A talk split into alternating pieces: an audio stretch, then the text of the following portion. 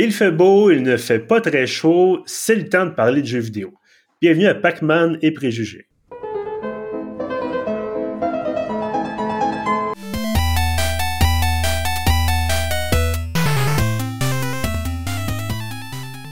Alexandre boutet d'Oval, bonjour.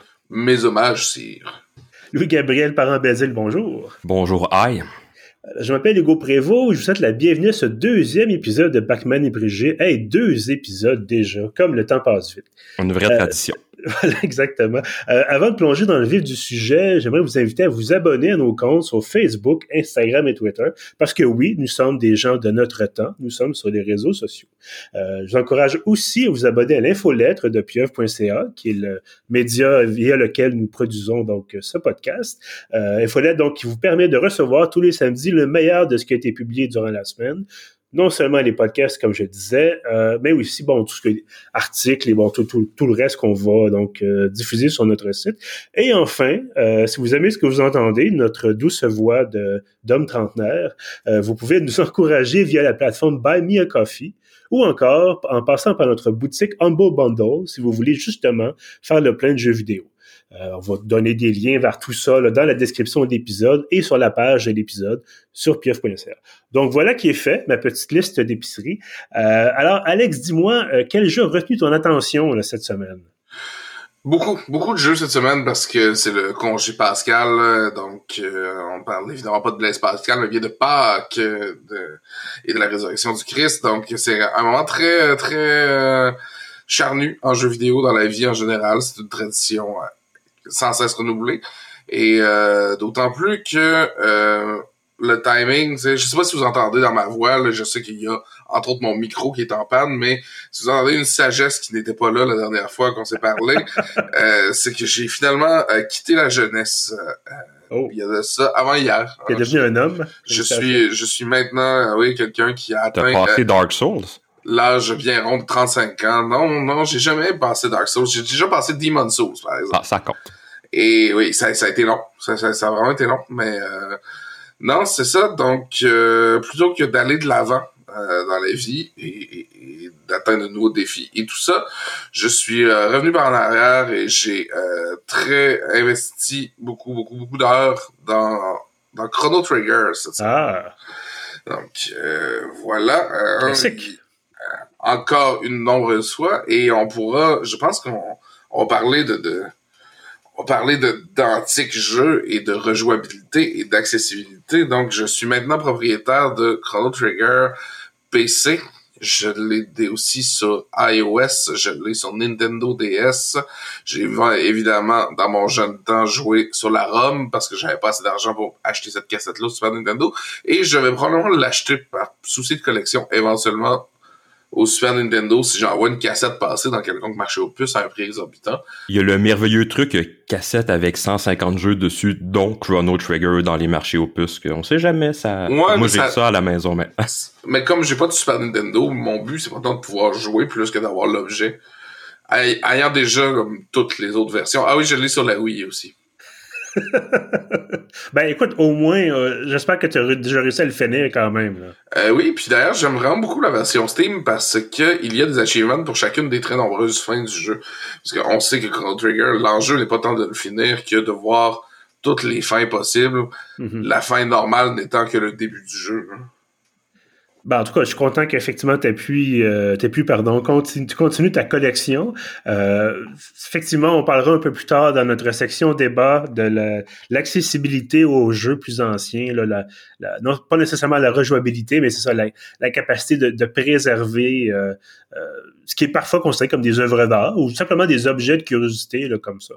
Euh, donc voilà, on en parlera un peu plus tard dans, dans l'émission. Euh, Louis-Gabriel, toi, qu'est-ce qui t'a intéressé cette semaine, en fait cette semaine? Depuis le dernier épisode, voilà, euh, dans le domaine du jeu vidéo. Ben, allons-y sur cette semaine parce que j'ai pas eu une tonne de temps pour gamer. Euh, on est collègues Hugo, tu le sais, j'ai travaillé pas mal, mais quand même, euh, puis j'avais bon euh, un jeu à tester hein, qui s'appelle Control, dont on parlera tantôt. Mais bon, ce qui est un jeu assez stimulant, fait que mes fins de soirée, je décidais de prendre un break, puis j'ai ressorti Rimworld. Je sais pas si tout le monde connaît Rimworld, mais c'est un jeu de colonie, si on veut, sur euh, des planètes, disons, légèrement habitées, que tu arrives de l'espace, tu te fais une colonie, tu te fais un frigo pour garder tes 175 000 tonnes de bouffe que tu vas avoir besoin pour passer avec l'hiver, ainsi de suite. puis, moment un peu étrange, je commençais à connaître un peu mes voisins, faire du commerce, tout ça, jusqu'à temps qu'un des quelques voisins neutres avec moi me contacte avec une offre commerciale me disent bonjour, je, je t'offrais telles belles affaires, pourrais-tu juste me ramener 470 euh, peaux humaines traitées comme du cuir? Puis là, ça a comme fait un fret dans notre relation. J'ai décidé de pas aller plus loin, il n'y a pas eu de deuxième date avec lui.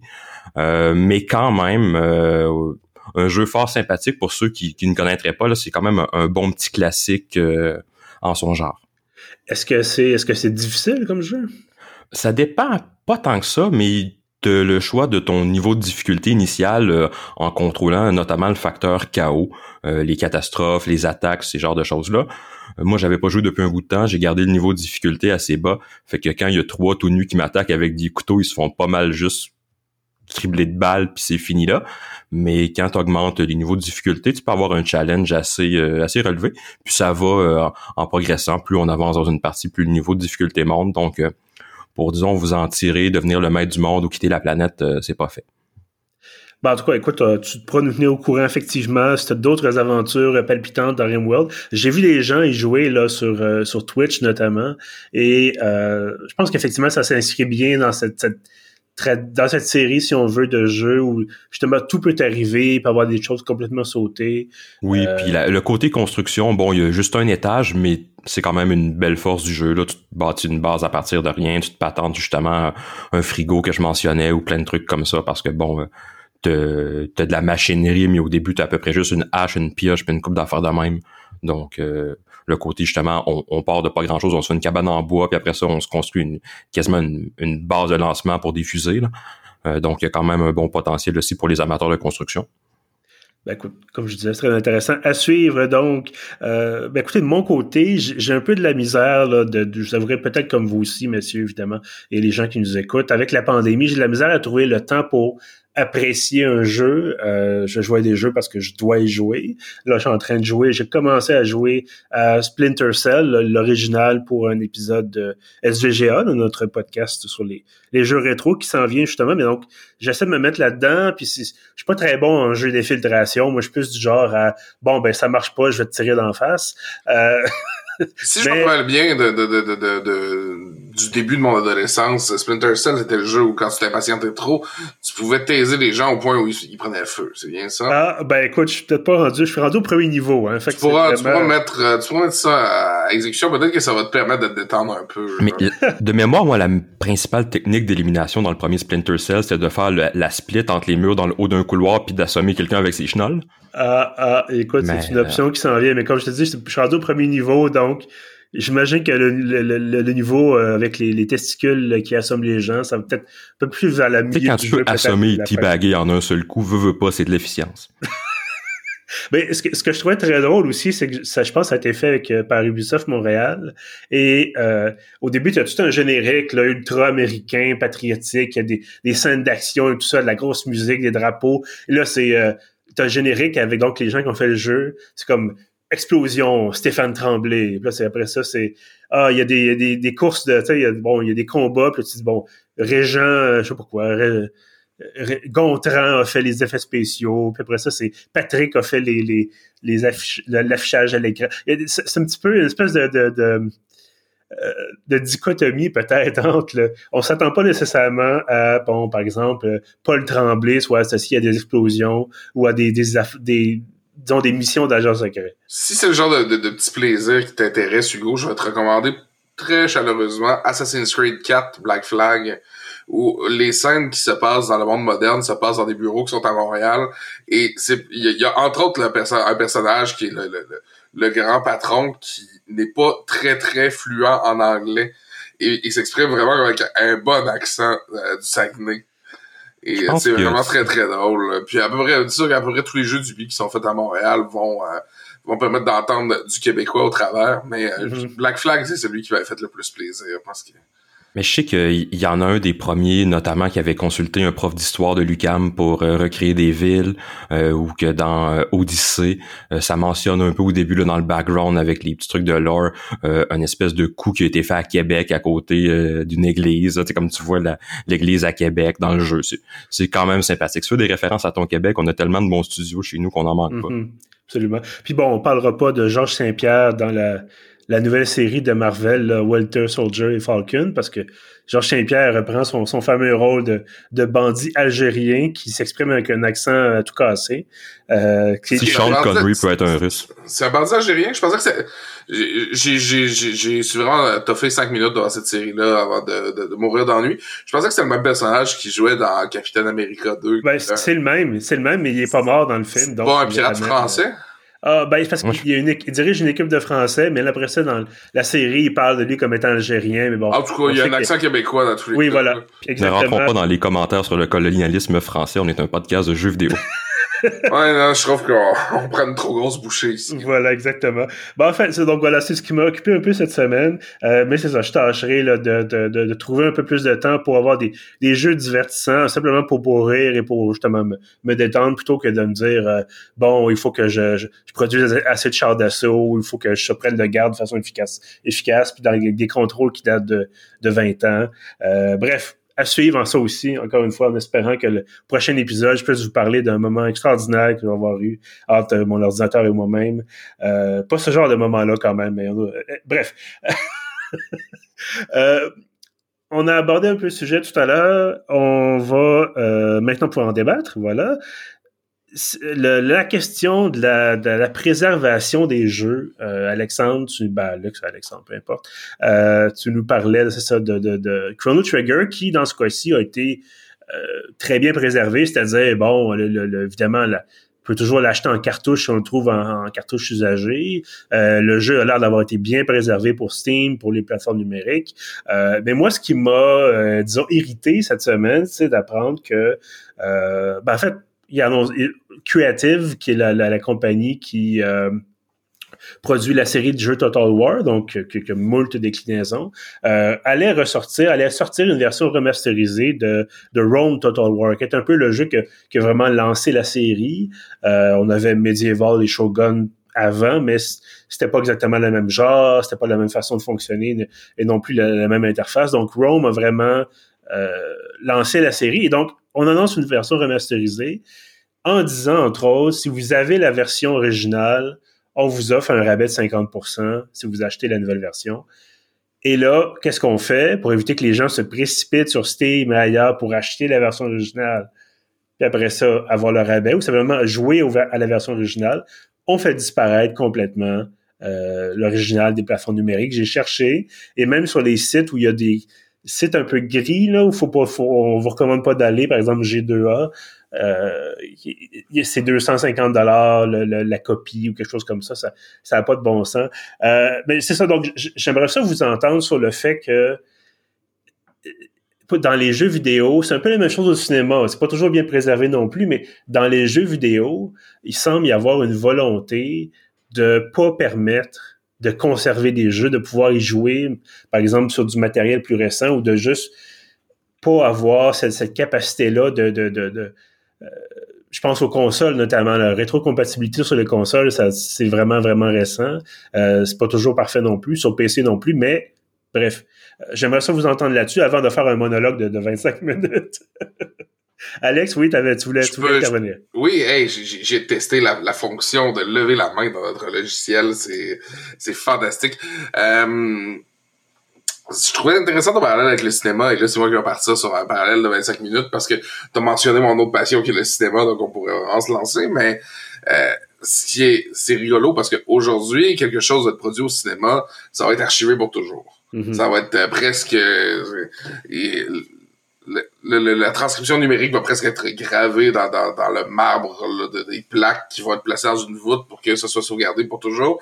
Alors que c'était pas comme ça avant. Avant, on, se rappelle, là, moi je suis un fan de Doctor Who, on sait que il y a plusieurs saisons de Doctor Who que genre, je ne pourrai jamais voir parce que euh, après que ça a été passé à la télé, la BBC ont juste enregistré autre chose, c'est bobines. Mhm. C'était même pas parce qu'il y a eu un accident. C'est qu'à un moment donné, il y a personne qui a essayé. Puis c'est la même chose euh, dans l'histoire de la télévision québécoise. Il y a plein de choses qu'on on ne reverra jamais parce qu'il y a seulement personne qui a pensé que ça pourrait être intéressant de garder ces affaires-là.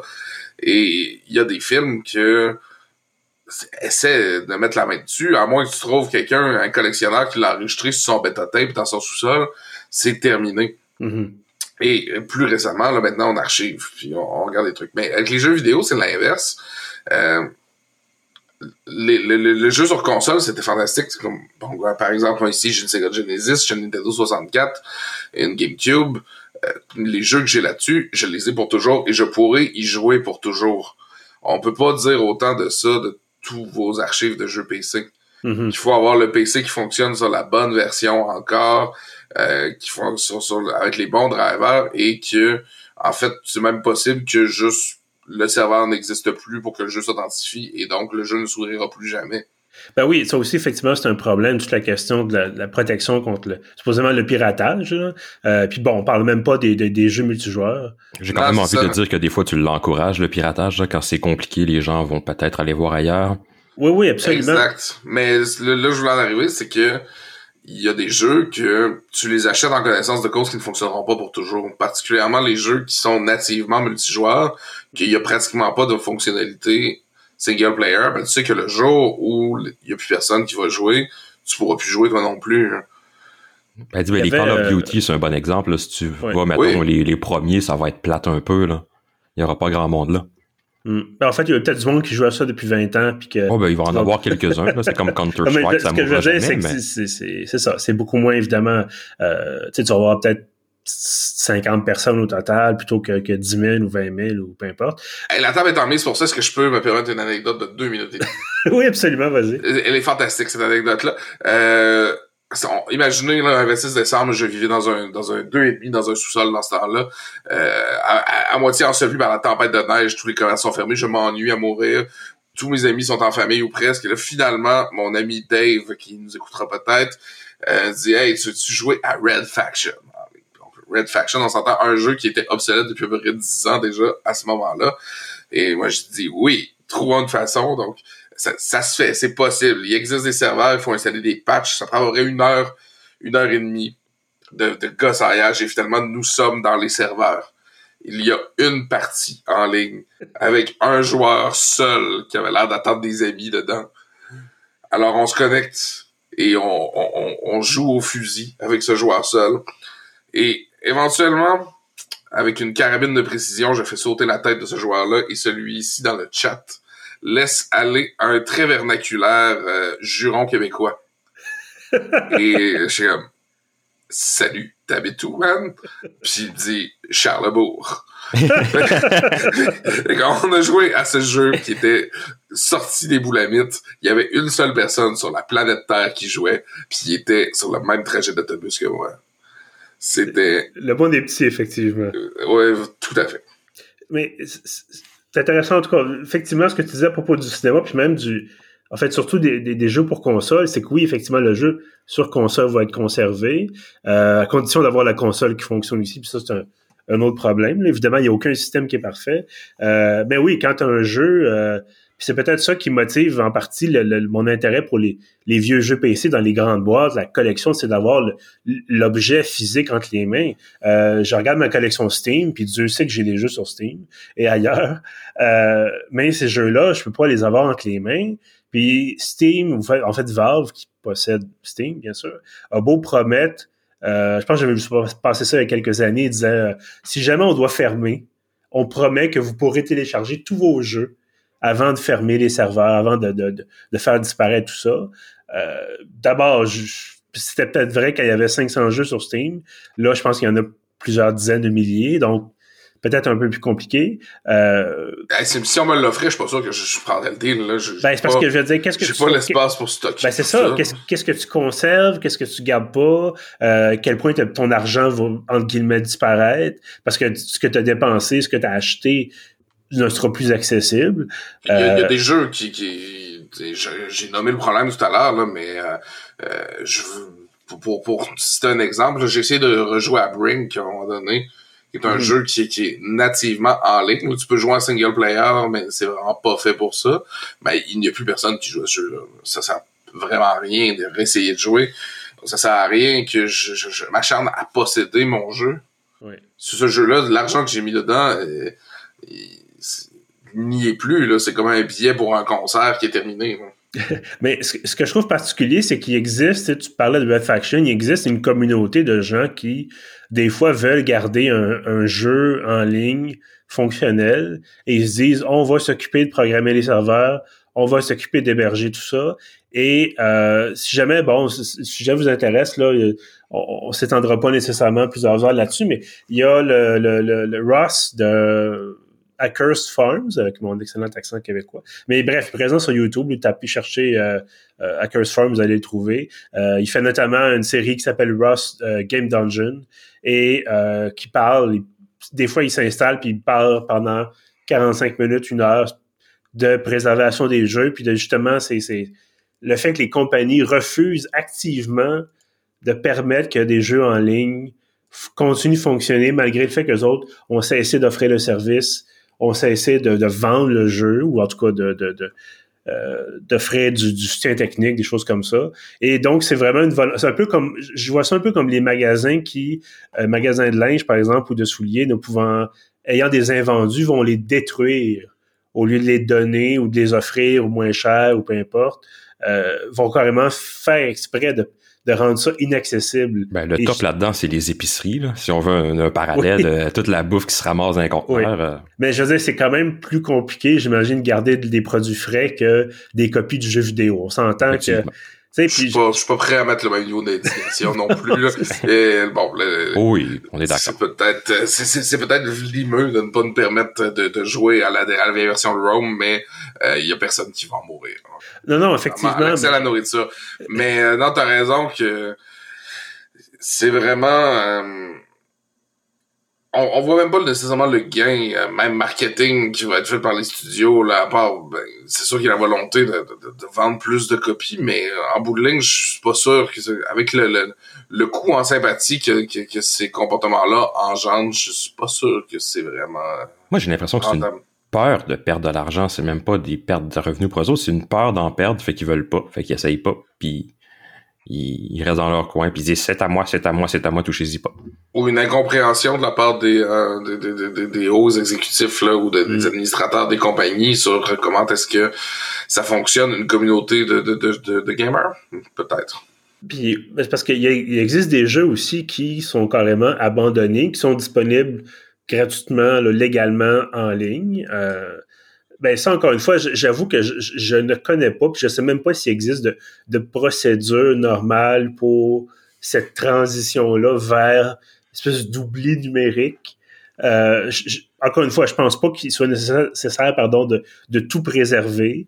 Euh, j'ai pas l'impression, par exemple, que euh, j'ai l'impression qu'il y a quand même beaucoup de jeux qui méritent pas d'être préservés, euh, même d'exister, mais ça c'est un autre dossier. Euh, mais c'est ça, c'est qu'il y a des choses quand même je, me souviens d'une exposition, et je pense d'ailleurs que c'était à Québec, euh, avec des, vieux, des, vieux ordinateurs fonctionnels qui avaient tous des, euh, des jeux vidéo auxquels on pouvait jouer sur place. Je pense que tu parles de l'exposition jeux vidéo Musée de la civilisation. Exactement. Et euh, je me souviens que les j'avais remarqué l'intérêt des gens, non seulement de pouvoir d'avoir un côté nostalgie, mais beaucoup beaucoup de jeunes qui découvraient des choses auxquelles maintenant on n'a plus vraiment accès, où il faut fouiller, ou des fois c'est euh, dans un dans un package spécifique. Je, je, donne un exemple plus récent, puis c'est pas un jeu qui est disparu du tout, mais si vous voulez jouer à Fear, le premier Fear, qui est un jeu de tir à la première personne, euh, sorti en 2005, c'est pas si, pas si vieux que ça, ça fait 16 ans. Si vous voulez jouer au premier seulement et acheter le premier seulement, vous pouvez pas le faire sur Steam. Pourquoi? Mystère. Euh, vous pouvez l'acheter avec le 2 et le 3, qui sont moins bons d'ailleurs. Le 3, c'est immonde, mais en tout cas, c'est un autre dossier. C'est pas ça le mystère, hein? c'est ça. Si tu ben, le veux, faut que, tu payes le temps, 3. Oui, mais je, je, sais pas. Je comprends pas. Est-ce qu'ils font plus d'argent? Même si le, le 3, euh, Fear 3, j'ai pas regardé la date de sortie, mais ça fait au moins 10 ans qu'il est sorti.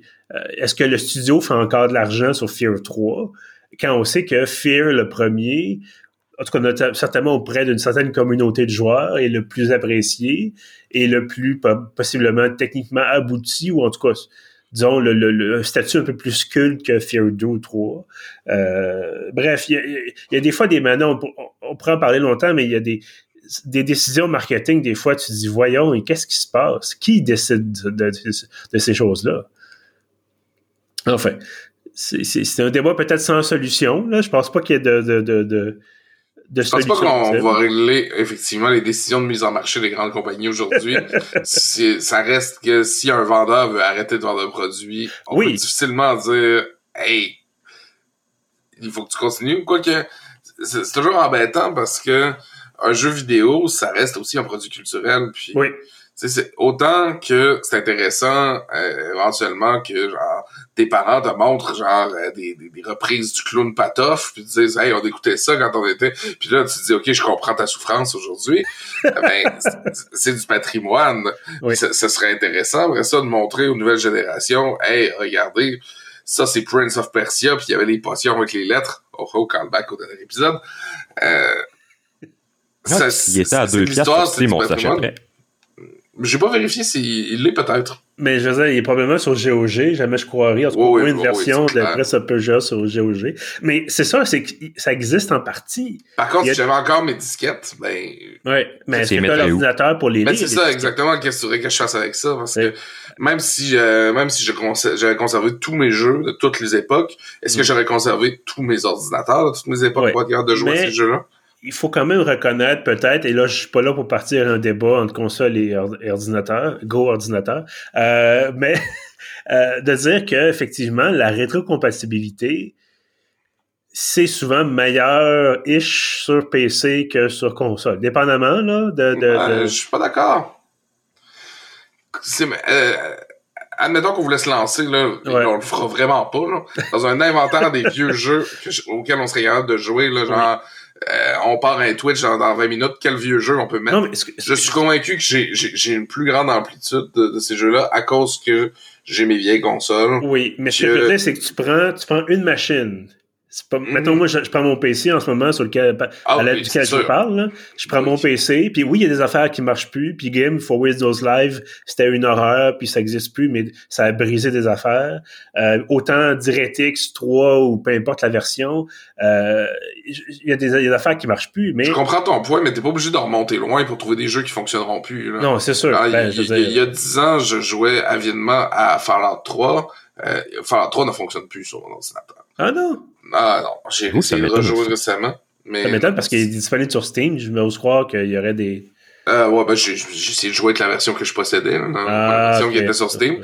Et euh, ça, ça crache complètement. Là. Il, fallait que je, je télécharge des pilotes qui avaient été modifiés par la communauté pour que ça fonctionne.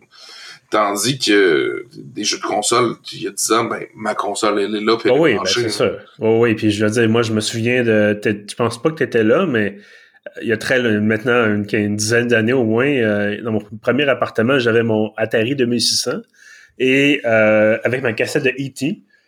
Et ça fonctionnait sur ma télé, euh, avec un peu de bidouillage évidemment, mais ça marchait. C'est un, jeu vieux dans ce moment-là d'une trentaine d'années. pardon. Mais c'est ça. un ami qui, a, plusieurs Atari et on a fait plusieurs compétitions de, de jeux multijoueurs d'Atari et ça fonctionne très bien. Hmm. Non, effectivement, tant, que le matériel est en bon état, ça va fonctionner. C'est justement que des Atari puis des SNES ou des NES, ça dure longtemps. C'est durable, hmm. ces bébites-là. C'est pour ça que ça se vend cher aussi, je pense. Et ça ne dépend pas de fonctionnalités connectées. Non, effectivement. Je sais pas... Euh, j'ai pas ouvert ma Wii depuis longtemps, mais je sais pas à quel point toutes les features et tous les jeux fonctionnent encore. Ben, je sais que Nintendo euh, fait des retraits réguliers de jeux de sa librairie, de ce que tu peux acheter dans sa, boutique, même sur la, Switch. Euh, D'ailleurs, bon, on en parlait un peu avant d'enregistrer, mais euh, Nintendo, justement, en, date du 31 mars, faisait disparaître, en guillemets, euh, plusieurs jeux, dont Super Mario Bros. 35. Euh, puis on avait donc Super Mario 3D All-Star aussi, que je, je connais moins. Là. Super Mario 3D All-Star, c'était pas l'espèce de package avec euh, Mario 64, Mario Sunshine, puis Mario Galaxy. Ah, peut-être, oui, effectivement. Voilà. Mais bref, donc, ces, ces jeux-là qui étaient déjà rétro configurés pour être rétro-compatibles sur la Switch ne sont plus achetables, en tout cas pas pour l'instant. Euh, pour une vraie, bon, Nintendo fait du Nintendo peut-être là, mais vont être achetables très bientôt sous un autre package. Voilà, mais c'est un peu, c'est un peu spécial pareil. Il y a des, tu dis bon, mais ça se vend, mais pourquoi tu le retires? Puis bon, euh, on s'entend que Nintendo Ils disent que c'était pour faire spécial, c'est un événement. Mais Nintendo aime ça créer de la rareté artificielle, je pense bien. Mais c'est quand même assez euh, intéressant de se demander qu'est-ce que tu achètes quand tu achètes un titre? Parce que encore là, on en parlait la dernière fois. Euh, aujourd'hui, tu achètes un jeu vidéo, tu investis 100 dollars en prévente, tout ce que tu as, c'est un code. Hmm. Et tu sais que c'est pas nécessairement, t'achètes pas nécessairement un paquet de données parce que tu peux les jeter puis les, les, les retélécharger à volonté tant et aussi longtemps que c'est disponible. Fait qu'est-ce que t'achètes? Le droit d'utiliser finalement, t'achètes un bunch de code et le droit de le rouler et d'accéder à ses serveurs. Ce qui est, c'est difficile de qualifier ça de propriété matérielle, puis même de propriété numérique, parce que le, le, jeu va être mis à jour. Et euh, c'est un autre débat qu'on pourra avoir plus tard là, sur les, les grosses patchs et tout ça. Finalement, le jeu que tu achètes peut être modifié à 95% mm-hmm. dans, le mois suivant. Et là, c'est le navire de le, navire de Dip, parce que c'est encore le même jeu que tu as acheté finalement, euh, c'est pas tant posséder un titre de jeu vidéo, c'est même pas quelque chose qui, qui, fait du sens au niveau de la, de la, possession. C'est presque comme. C'est pour ça que j'ai utilisé cet exemple-là tantôt. C'est presque participer à un événement. Oui. Posséder ben un jeu, c'est presque rendu aussi évanescent qu'avoir un billet de concert. Ben, il y a quand même, bon, on parlait de GOG tantôt, au moins eux autres, ils offrent la possibilité de télécharger, puis c'est à toi. Euh, il peut peut-être avoir des mises à jour éventuellement, mais que toi, tu pourras retélécharger. Mais normalement, euh, tu achètes un jeu, puis c'est à toi, puis tu pas de DRM dessus, tu pas de protection. Bon, ça, Imagine la chance de posséder la première ben version de Cyberpunk 2077. mais euh, blague oui ça c'est autre chose aussi là mais rendu là c'est extrêmement intéressant ce que tu amènes comme point quand on joue quand tu t'abonnes à un fameux service de jeu en ligne comme Stadia ou bon euh, euh, Amazon, je pense qu'ils veulent faire la même chose bientôt. Euh, c'est la, grosse folie, les services où tu t'abonnes, puis en fait, c'est même plus. Euh, tu sais, par exemple, là, c'est ça, as le code, euh, sur Steam, qui est déjà assez éphémère, mais là, t'achètes un, un droit, mettons sur Stadia, t'achètes un droit de jouer à quelque chose.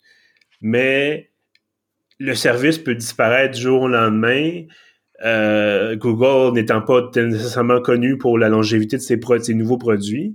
Euh, bref, c'est tout un débat effectivement sur le. Finalement, c'est une question de propriété intellectuelle. Exact, parce que c'est le même débat que est-ce que ah non, tu payes un abonnement Spotify, mais euh, tu t'as pas les pas les albums, c'est pas comment acheter les albums, mais finalement c'est le même genre de geste que, que quand tu t'abonnais au câble.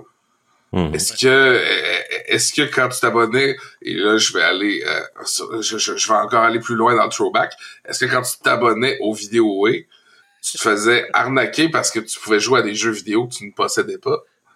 Non ben c'est juste que tu t'abonnais à un service et éventuellement tu, tu, le service pouvait être interrompu ou toi tu pouvais suspendre ton abonnement ça veut pas dire que le fait que tu n'en retires rien de matériel veut dire que tu t'es fait avoir hein. Non, non, non, mais c'est parce que je pense que le point de départ, c'était vraiment que les compagnies arrêtaient du jour au lendemain. Tu payes pour un jeu multijoueur, c'est sûr que ça vient avec le risque que la compagnie, demain matin, décide non, non, on arrête le service, euh, l'abonnement se termine, puis les serveurs sont mis hors ligne, puis merci, bonne journée. Euh, ben, ça vaut aussi pour tous les jeux, c'est ça, tu disais, pense-toi qu'il mentionnait, les jeux en fonction desquels il faut que tu t'identifies en ligne pour jouer en, en solo. Euh, là, ça commence à être quelque chose. Là. Euh, ça commence à être touché un petit peu. Puis je pense que Diablo 3 avait ce problème-là au début. Là. Fallait que tu connectes sur le serveur, puis les serveurs étaient en feu parce qu'il y avait trop de monde. Euh, où ils n'avaient pas prévu leur affaire, puis donc il n'y avait pas assez de capacité. Bref, très grand débat. Euh, ceux qui nous écoutent, bon, évidemment, on vous invite, si vous voulez réagir, bien sûr, on pouvez, vous pourrez le faire euh, dans les commentaires ou peut-être, euh, voilà, nous écrire sur les réseaux sociaux. Euh, je pense qu'il est peut-être temps de passer à la dernière partie, mais non la moindre, de notre épisode. Je vois Louis Gabriel qui trépigne d'impatience, qui regarde son téléphone, qui dit, bon, ben, à mon tour? Voilà, c'est à ton tour. Euh, je sais pas de te laisser parler d'amour ou de te laisser parler d'autre chose? Ben, c'est mon tour de prendre le contrôle pour faire une joke poche avec le sujet de ma critique. euh, donc oui, la critique porte sur le jeu Control. Je vous promets, c'était la moins bonne des jokes poches de la soirée. Euh, un jeu finlandais, Control, développé par euh, Remedy Entertainment. C'est un studio que vous connaissez peut-être, qui a fait les Max Payne et les Alan Wake notamment. D'ailleurs, c'est dans une lignée assez similaire. Euh, c'est un jeu d'action euh, qu'on pourrait qualifier de shooter scénarisé à la troisième personne. Mais euh, trêve de personnages macho avec du poil sur le chest puis un surplus de testostérone dans ce jeu-là. Cette fois-ci, le personnage central, c'est une jeune femme qui s'appelle Jessie Faden. quand elle était petite, son frère et elle ont trouvé un projecteur à diapositive capable d'ouvrir des portails vers d'autres mondes. Puis ben, on va se le dire, c'est quand même mieux que les images de voyage en Grèce de votre ma Bon, je vous je vous révélerai pas les détails, euh, mais à cause de ça, son frère a été enlevé par des genres de Men in Black pendant que Jessie a sauvé en ramenant avec elle une espèce d'entité surnaturelle euh, dans notre réalité. Cette entité-là est importante parce qu'elle va vous donner des pouvoirs de télékinésie. Les principaux pouvoirs qu'elle vous donne sont un sprint hyper rapide, un bouclier que vous générez autour de vous, puis la capacité de lancer des projectiles sur vos ennemis, euh, puis d'ailleurs, en, plus d'une arme modifiable, ce pouvoir-là va probablement être votre pain puis votre beurre, parce que, ben, d'une part, vous pouvez intercepter des roquettes en plein vol puis les relancer, ce qui est quand même assez sympathique, mais aussi parce que les environnements sont assez destructibles. Euh, en fait, le moteur graphique du jeu est à proprement parler à la base plus un moteur physique.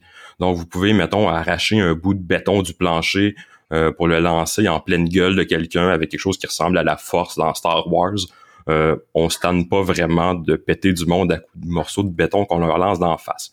Les ennemis aussi sont assez variés, euh, ou du moins semi-variés. C'est surtout des humains, mais ils ont des armes quand même assez diversifiées. Puis il y a quelques monstres pour euh, rajouter un peu de diversité aussi là-dedans les combats euh, se déroulent contre des petits groupes qui viennent généralement par vagues quand les choses se corsent un peu, puis qui incluent des mini-boss euh, quand les choses deviennent vraiment plus sérieuses.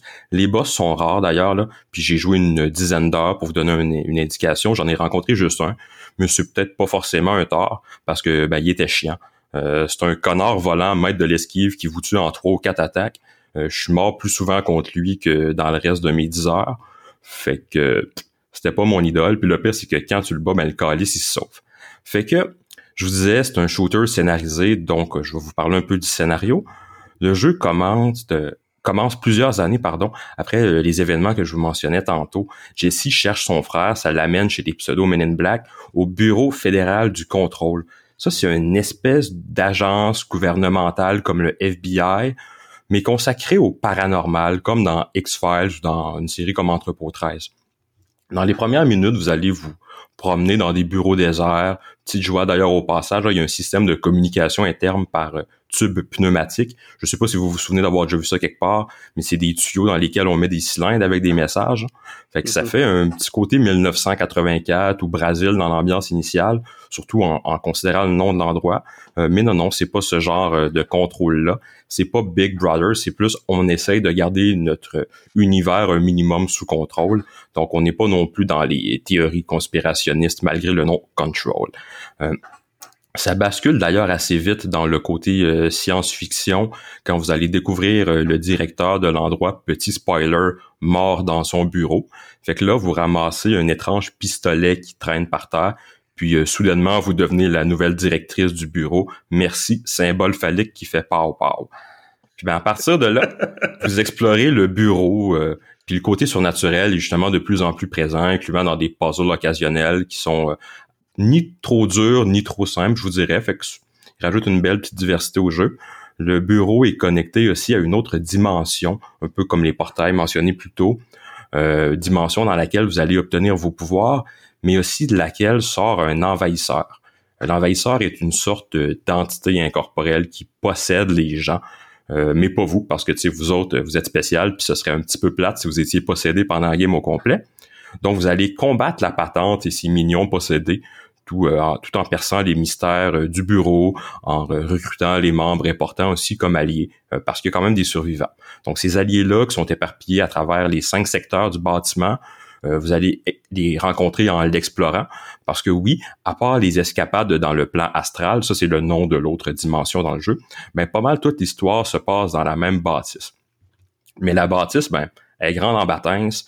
Euh, c'est même que, bon, c'est colossal, c'est vraiment un énorme bâtiment, un peu redondant par endroits, ça reste une bâtisse, mais les décors sont assez variés. Vous allez avoir des centres de recherche un peu bizarres, des souterrains un peu plus glauques. Euh, il y a quand même euh, quelque chose d'assez intéressant comme décor, malgré le fait qu'on soit dans une seule bâtisse. Euh, puis, vu le lien avec le plan astral, ben la bâtisse est assez spéciale. disons simplement que son rapport avec le temps et avec l'espace est assez relatif. Overall, les éléments de paranormal sont bien intégrés, des fois sont même assez subtils. Par exemple, au début, il y a des portraits du directeur dans presque toutes les pièces. Vous faites, mon Dieu, il aime beaucoup leur monsieur. Mais à un moment donné, vous vous rendez compte, puis là, ça devient un peu plus creepy, que tous les portraits du directeur ont été remplacés par une photo de votre personnage, mais une photo qui a jamais été prise, ou en tout cas qui n'a pas encore été prise. Euh, je veux pas trop vous spoiler l'histoire en rentrant dans ce genre de détails-là. Alors, je vais juste vous souligner que le jeu a gagné un Game Award pour la direction artistique, puis que, bon, comme je disais, ses décors sont pas pires, mais c'est pas pour ça. Euh, aussi que le gars qui incarne le concierge dans le jeu a gagné un BAFTA du meilleur acteur dans un rôle de soutien. Puis ben, euh, c'est pas le seul qui fait un, bon travail sur ce jeu-là. La modélisation d'ailleurs des personnages est par moments excessivement bien réussie. Euh, le jeu est pas parfait quand même, il est un peu répétitif par moment, la difficulté peut-être un peu trop variable, l'intelligence des, ennemis est so-so, puis ben si vous êtes genre complétionniste, vous allez ramasser des bébelles puis du lore pendant longtemps pas vous donner grand, grand chose en retour à part des petites upgrades. Mais dans l'ensemble, les combats sont généralement juste assez stressants. L'histoire pique la curiosité. Puis vous pouvez compter un bon 15 ou 20 heures de jeu. Donc, si je vais lui donner une note, je dirais 4 euh, Dana Scully sur 5 parce que le personnage principal est clairement pas pour rien. Gabriel, merci. Euh, puis voilà, donc c'est ce qui conclut cet épisode de Pac-Man et Préjugés. Euh, merci d'avoir été des nôtres. Vous pouvez trouver tous nos autres épisodes sur pief.ca. On est aussi sur Balado Québec, notre nouvel hébergeur. On est sur Apple Podcasts, sur Google Podcasts et enfin sur Spotify. Et je pense qu'Alex... Google Podcast? Oui, Google Podcast, ça existe. Et euh, j'ai été un petit peu ébranlé cette semaine pour le moment. Ben, oui, mais j'ai été un petit peu euh, ébranlé cette semaine de, de lire un texte dans le New York Times qui disait que Google Podcast est un lieu où les gens euh, publient des, des, contenus haineux et conspirationnistes. Donc euh, voilà, ce n'est pas nous, mais euh, en deux podcasts avec une image de de, de, grenouille là, il y en a un avec Pac-Man, ça c'est nous autres les reptiliens sont parmi nous, mais nous, on est seulement des petits bonhommes jaunes sur des tableaux de l'époque victorienne. Mais oui, go, là où je t'ai interrompu, euh, oui. Euh, hein, parce que c'est le fun d'aller nous, nous, nous, liker sur les médias sociaux, mais euh, c'est pas ça qui, qui, qui crée l'effervescence d'un jeune podcast comme le nôtre. C'est 5 étoiles et un gentil commentaire sur iTunes et euh, ben, sur Google Podcast aussi. Ça a l'air, je pensais que c'était mort puis que la, clé avait été mise dans la porte, mais si Google Podcast existe toujours aussi, un petit 5 étoiles plus mot gentil. Euh, ça nous aide vraiment beaucoup. Euh, je sais que sur iTunes, on a passé le seuil minimal pour que notre note soit affichée. gênez-vous pas, pitchez-nous de l'amour. C'est comme ça qu'on va pouvoir vous pitcher plus de Pac-Man et plus de préjugés whatever ce que ça veut dire. Surtout plus de Pac-Man. Surtout plus de Pac-Man. ouais, ouais, ouais. Enfin, merci messieurs, merci beaucoup, puis on se dit ben, à la prochaine. Soyez sages. À plus.